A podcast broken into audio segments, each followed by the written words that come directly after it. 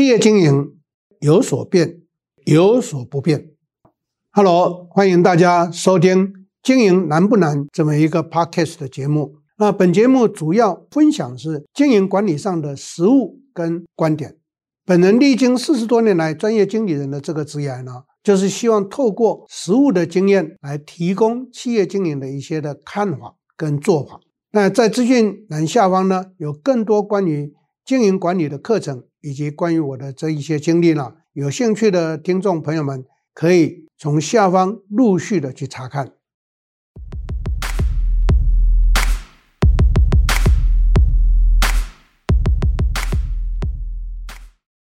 大家好，我是 Richard 陈双贤，欢迎大家再一次的收听我们经营难不难的 Podcast 的时间，一样。在今天的时间里面呢，我邀请到我们公司的 Clear 经理呢，跟大家来一起共同的研讨讨论，也请他啊发问问题来主导今天呃整个进度的内容。我相信一定会很顺的。欢迎 Clear，。谢谢教授，各位听众大家好，我是 Clear，不敢当，我怎么敢主导 教授的 Podcast？没有，只是说，因为我们已经来到第四季了，二三年的最后一个时间了。那我大部分看到的老板们都在拼业绩了，然后再加上很多老板有回馈说，今年有这个缺工业问题，真的还蛮严重的。对，对，然后看到老板真的忙得不得了。我观察我们几个我们学员里面的老板哦，大概有三种忙哦。第一种忙就是忙碌的忙，嗯哼，他现在为了要拼业绩嘛，要生存，所以现在埋头苦干，非常的忙哦。然后第二个忙是盲目的忙，因为比如说现在有缺人，然后又要拼业绩，所以他对于很多这种管理制度啊、规章办法啊，嗯，然后人才的这个选用、育评流啊，对他来说现在是对，我知道很重要，但是我现在没有办法做。嗯，对，这种比较重要但不紧急的事情呢，他就会暂时看不见。然后第三种忙呢，就是。那种茫茫然的忙哦，整个大环境的冲击，嗯、然后之前的疫情，现在的通膨，然后再加上我们一直提到的这个留才招募的困难，嗯哼，那有一些产业还面临到这个业绩不稳定下滑，甚至有这个无薪假的发生，嗯、哦，然后内部很多动荡，外部也很多动荡，老板的心里面其实是蛮焦虑的。然后有一些老板还要自己招募、自己做业务，然后回头看公司里面的员工好像也很僵化，都老员工很僵化，不想改变。那老板也不敢要求，因为怕我现在如果要求他做这个做那个呢，他就会跟你说我要离职，要跑掉。那人一走，我又找不到人，哇，我整个更惨。对，所以整个公司的营运就会受到很大的冲击。嗯哼。所以想跟教授先来问问说，您怎么看老板这三个忙忙忙呢？OK，非常好的一个引言呢。其实这三个字是非常有意思的。台湾绝大部分的小微企业的老板都是三个字都换到。嗯，那为什么三个字都换到？第一个忙是因为他都靠自己的经验，嗯，但是他们很厉害，所以我在上课常常告诉大家，台湾创业很容易成功，因为都是职人，嗯，职人会赚钱，对，可是什么时候他会垮？当公司成长扩大，他就跟着垮了。嗯，为什么失控？所以他在忙什么？忙赚钱。嗯，忙发挥他的专业跟他的专能。对。对，可是他忽略了一件事情：企业经营如果靠你一个人单打独斗的职人的发展的话，嗯，那你就是真正的职人，你只能做一人公司。嗯。可是很多创业的人呢，心又不至于死。当他赚到钱，他就想扩大。他就觉得应该可以再发展，可以再赚更多的钱，那这个时候就会出现第一次倒闭潮，嗯，这个叫乐极生悲，哎，所以赚钱也并不见得是好事，嗯，因为他没有去做规划，所以那个忙是因为他只相信自己，对，他忘了企业经营要成功是需要团队，嗯，那他在整个忙碌的过程上，他应该要找人进来来分担。开始从比较不重要的工作分摊出去，嗯哼，那就不能够再自己去忙，嗯，那这样的话，他专做比较聚焦、比较重要的事情，嗯，比如说行政工作啦，或者是生产或者商品的联络呢，就交给专人去做，嗯哼，哎，那这样一来，他就不会忙，但是他忙在于什么？就是第一个，没有做计划，没有想要让公司建立一个既有的应该要具备到的体制，嗯、我们称之为叫组织。嗯嗯、所以他没有计划，没有组织，所以他就会忙。第二个忙呢，是因为他就是职人嘛，对，那只会去做他熟悉的事情，所以他对其他的一切呢就没有去注意到，嗯、尤其是没注意到什么市场的变化。所以很多这种职人级的厉害的、很有创新、很有创意、很有专业技术、专业能力的这一些老板，他完全无视于市场。嗯，所以我常常讲嘛，我最近上课一直告诫大家：你很厉害，你创的事业就只能小小的，那你的危机在你过大就会垮。嗯，那问题是什么？你就完全没有注意到市场的变化需求，嗯，你就会变成做。传统的 B to B 啦，B to C 啦，B to B、B to C 的意思就是说我很厉害，我这个做的非常的好，那我就做出来强迫推销给你，没有去在意客户到底要什么。嗯，这个就是没有注意到市场变化。嗯嗯。我在今天另外一个行程在谈台湾的明年的发展趋势，我就告诉所有的听众，我说台湾经过二零二三年的黑暗期，跨入到二零二四年，我就跟大家预告，二零二四年上半年不会好。那这个最重要关键是什么？大家在忙碌于救济眼前的工作，没有去做整个市场的了解。这我在那个进度内容里头就谈到一件事情，我说纯做电商的会垮，今年已经证明了六一八惨，接下来双十一也照样垮。哎，我没有诅咒的意思，就真的会垮。再来纯做线下的门店的也会垮。嗯，那到底什么才会好？贵会好。简单讲，就是百货公司会好。对，今今年百货公司那个我看到周年庆新闻不得了。啊、然后呢，那个大卖场会好，好，然后街边店要变成复合店就会大好。为什么？因为消费习惯改变了。嗯、消费习惯它就是 one stop shopping。比如说，我想要 enjoy my life，或者 enjoy 我的兴趣喜好，那我想要我喜欢好多东西，吃喝玩乐，什么地方可以让我一次满足？嗯，只有百货公司跟大卖场。嗯嗯。嗯你街边店，我要逛十几个店才会满足。对，还没有逛到三个店，我脚酸了就走了。所以街边店不会好。嗯，那这个并不是说，哎呀，我特别诅咒哪个行业好，哪个行业不好，这就是什么消费习惯改变。那我们身为一个老板的人、创业的人，你不能够因为这样就疏忽于你只迷信自己嘛。嗯。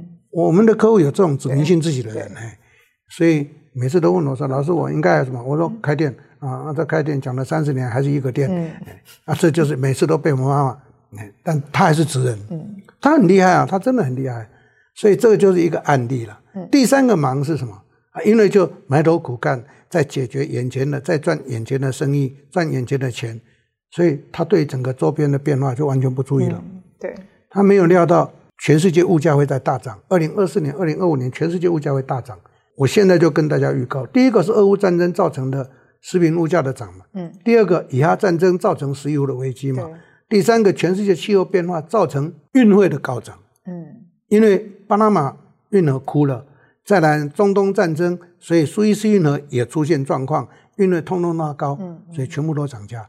嗯、我可以跟大家报告，还不止这样，接着所有的这个基本工资会提升，再来人力短缺，薪水又拉高，对，现在柜姐没有四万五啊，找不到柜姐了，嗯，好。那过去三万就可以找到，现在四万五，所以这个是一个通盘的情况要去考量。还有最严重的 ESG，一直是二零二五开始就暴涨。好，那面对这个的时候，企业怎么办？你的专业怎么样？对啊，这就是忙嘛，他完全茫茫然的，不晓得该怎么办，对未来完全不清楚。所以我简单归纳：埋头苦干可以让你赚到辛苦钱，可是事业做不大，可是每一个人又不满意这样，对，就想要过。啊一过就出了状况，所以这三个字我的解读是这样。那教授，你觉得？那你刚刚说扩大就出乱嘛？那我就做小微啊。小微是可以啊，可是心就不会满足啊，因为他会看我这么厉害，为什么只做小微？嗯，啊只赚一点钱不满意，他就想要过。嗯，啊，想要过的时候走出去又退回来，为什么？走不出去啊？嗯，啊，退回来比较安全了，啊。嗯，这个叫叫比较什么？共同取暖。关在十平大的小屋里面，嗯、比较温暖。对，所以我们上一次有讲到那个在生命成长周期里面，他一直在这个成长期这边摆荡，上不去高原期，然后万一出一个什么状况，又退回到生存期，就在这边一直做摆荡。这个关键是在于经营者了，就是老板和创业者，嗯，他没有体会到事业发展那个周期的效应，嗯。嗯，我不是说小微企业不能扩大，台湾也有很多小微企业扩大很成功的。嗯、关键是什么？你要放开，你不能一直用职人的脑筋跟这个经验跟心态去经营你的事业。嗯，那企业做到一个阶段的时候，啊，简单，我把它讲白了好了。台湾话讲，几爱不能谈，就是要共利共好嘛。嗯，嗯，那可是你做的只有自己私利私好，你看不愿意把组织扩大，不愿意用到比较好的人，这些都要花钱了。对，那自己的赚的钱就会减少一些了。嗯，有一句俗话讲得非常的好，偷鸡不着蚀把米。嗯，那把它反义的解释。台湾话的俚语叫“套料给买 baby”，你要把米撒下去才会抓到放山鸡，否则你要吃鸡肉，这自己养就饲料鸡，鸡肉不好吃。嗯，用这样的效应看嘛，所以企业应该在每一个阶段要去做组织适度的扩充，然后适度的安排升任称职的人进来。嗯，这个是我们在谈经营管理的时候，对于组织发展。很重要的一个课题。嗯嗯，那所以已经有这个忙忙忙症状的老板教授，你会怎么帮他开药方呢？第一，逼他把某些工作切出去，不能管。不能管，什么不能管？不能管的意思就是不能别人做的都不满意，只有他做的才好。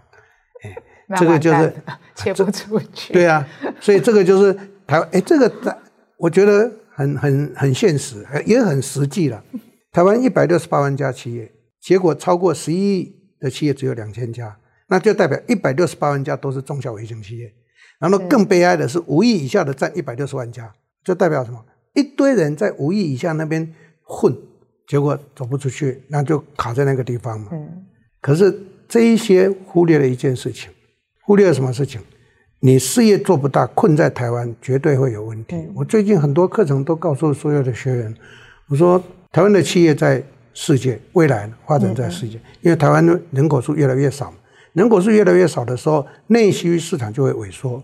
嗯，那你即使职人你怎么办？绝对萎缩的嘛。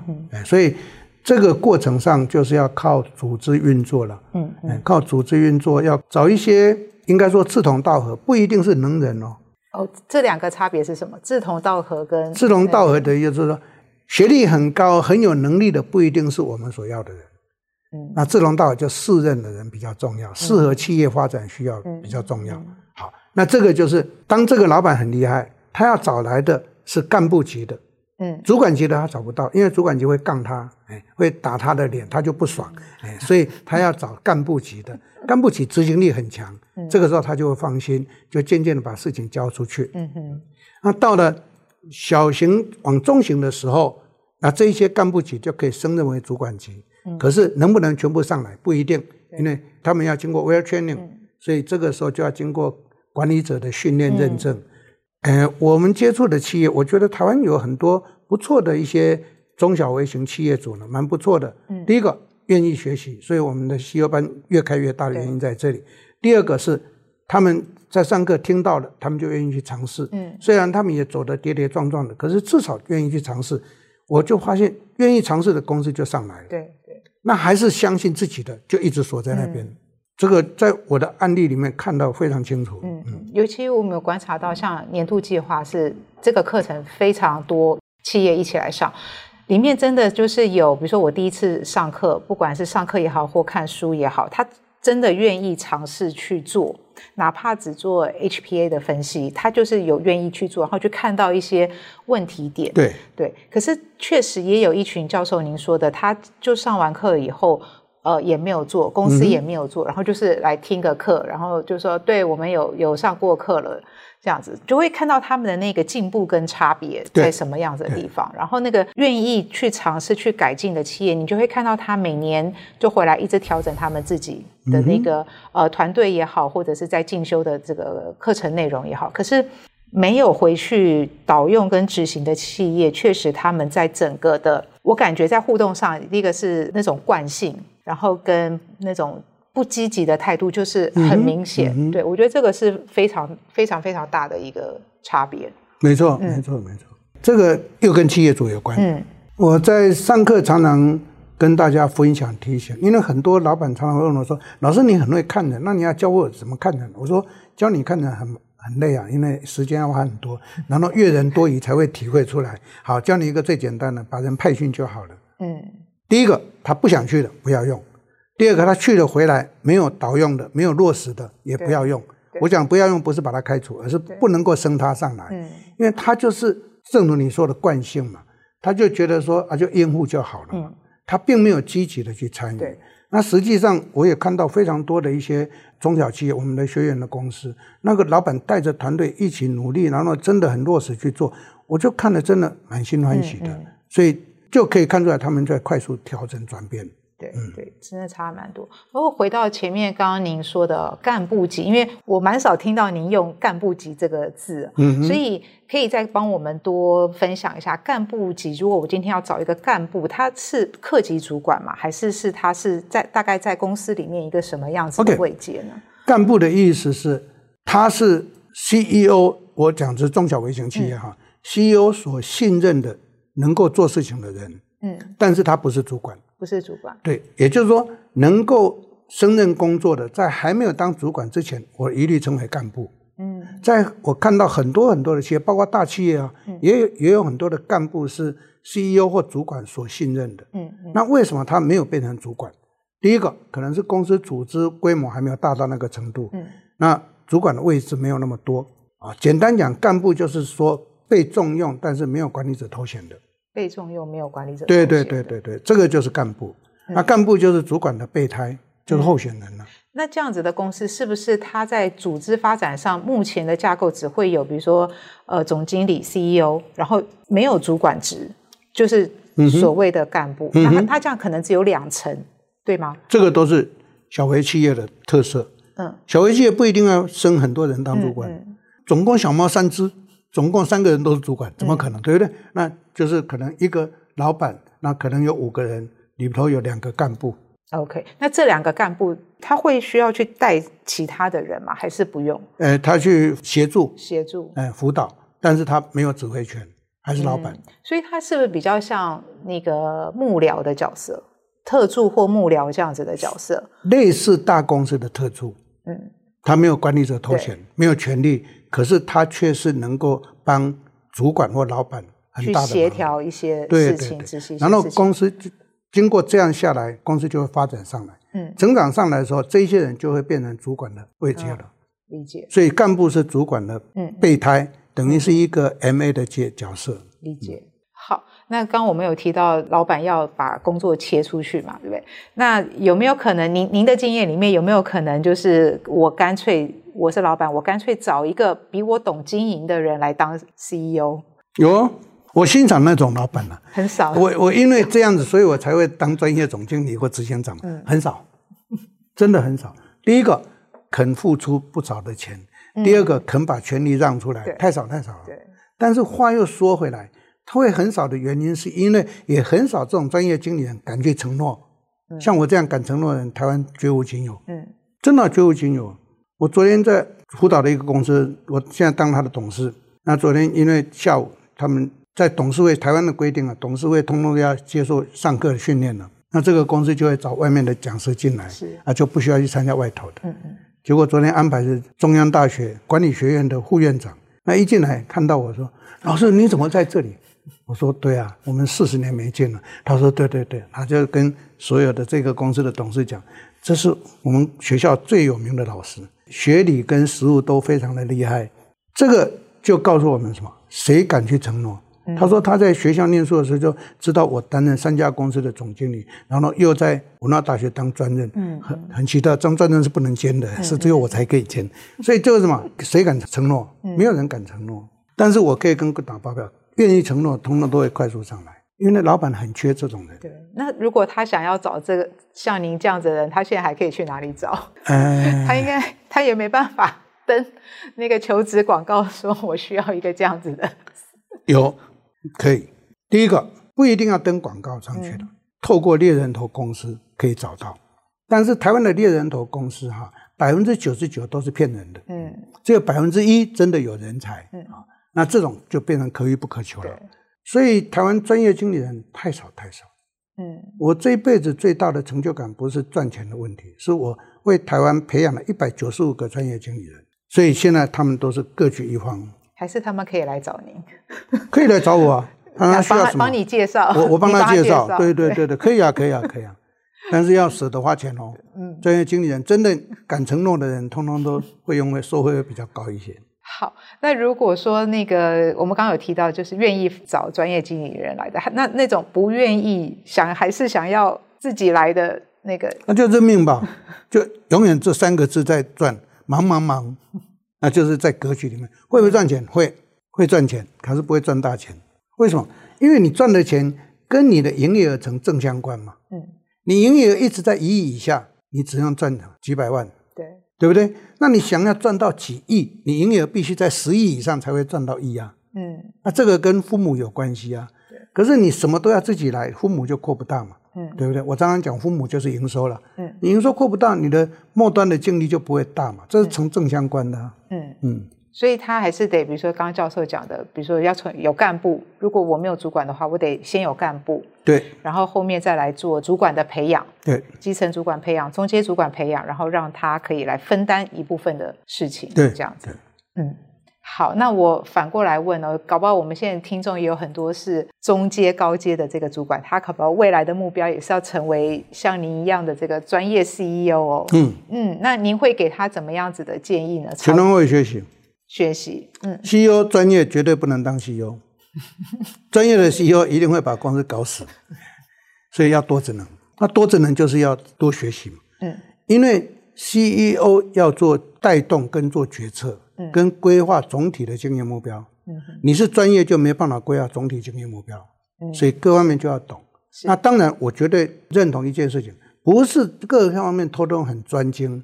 可是你通通都要懂，然后专精一两项就够了，嗯、对不对？理解。对啊，这是非常重要的。因为 CEO 要带，要看这么多部门的，比如说规划也好、预算等等发展的规划。那如果他都不懂的话，其实跟他的这个主管们在沟通的时候，其实是会有障碍的。没错，没错。然后要当 CEO，我可以开出条件了。要当 CEO，必须要专精的，嗯，不是技术，嗯嗯，是行销，行销是经营规划。嗯，还有整个财会分析，嗯，这三个是 CEO 的必要条件。嗯哼，真的技术身外之物。对，所以我会倡导 SI，原因在这里嘛。嗯嗯，对的。那你做整合就好了。对，现在重要是你要懂行销，懂市场，懂市场要什么。那我去找喜欢做的人做给我，对，那我把它整个，我就告诉他我要什么东西来啊，甚至于不告诉他，你们三家做个别的，来我这边我组合起来就卖出去，SKD 进来我组合，他们不晓得我要卖干什么，嗯嗯，这就是我懂市场，所以我知道要做什么。嗯、CEO 一定要懂市场，嗯嗯，所以专业不一定懂市场，专业是变成井底之蛙，然后关在象牙塔，嗯，哎啊自个儿爽。对，有没有用？因为昨天刚好跟一个学员互动到，他们家的 CEO 就是技术出身，技术很厉害，也是他费了好大的劲要去跟这个 CEO 沟通，他应该要去转向去看这个市场，嗯、去了解未来的趋势发展。可是他自己都有说这一步真的好困难。对对，教授再给他我们这位主管一点鼓励好不好？怎么样去说动他的 CEO？比较难。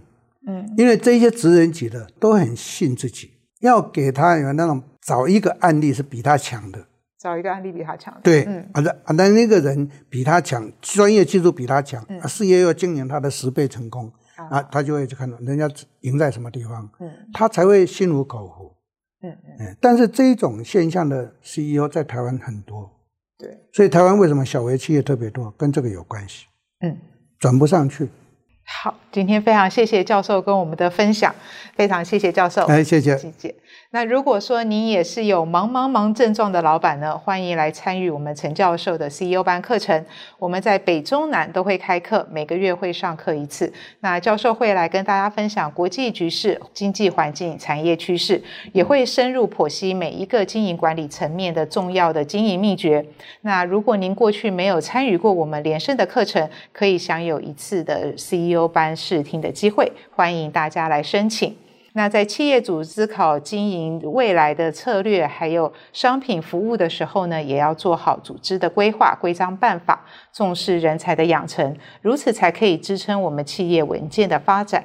那想要当一个当责的主管呢，一定要做好我们的培训，并且取得认证才能够胜任，不然很容易会患有彼得症。在二零二四年，我们组织规划教练班以及精英主管培训班目前正在招生中。不只是上课，我们更在意学员的课后运用，让学员有所成长，提升工作绩效。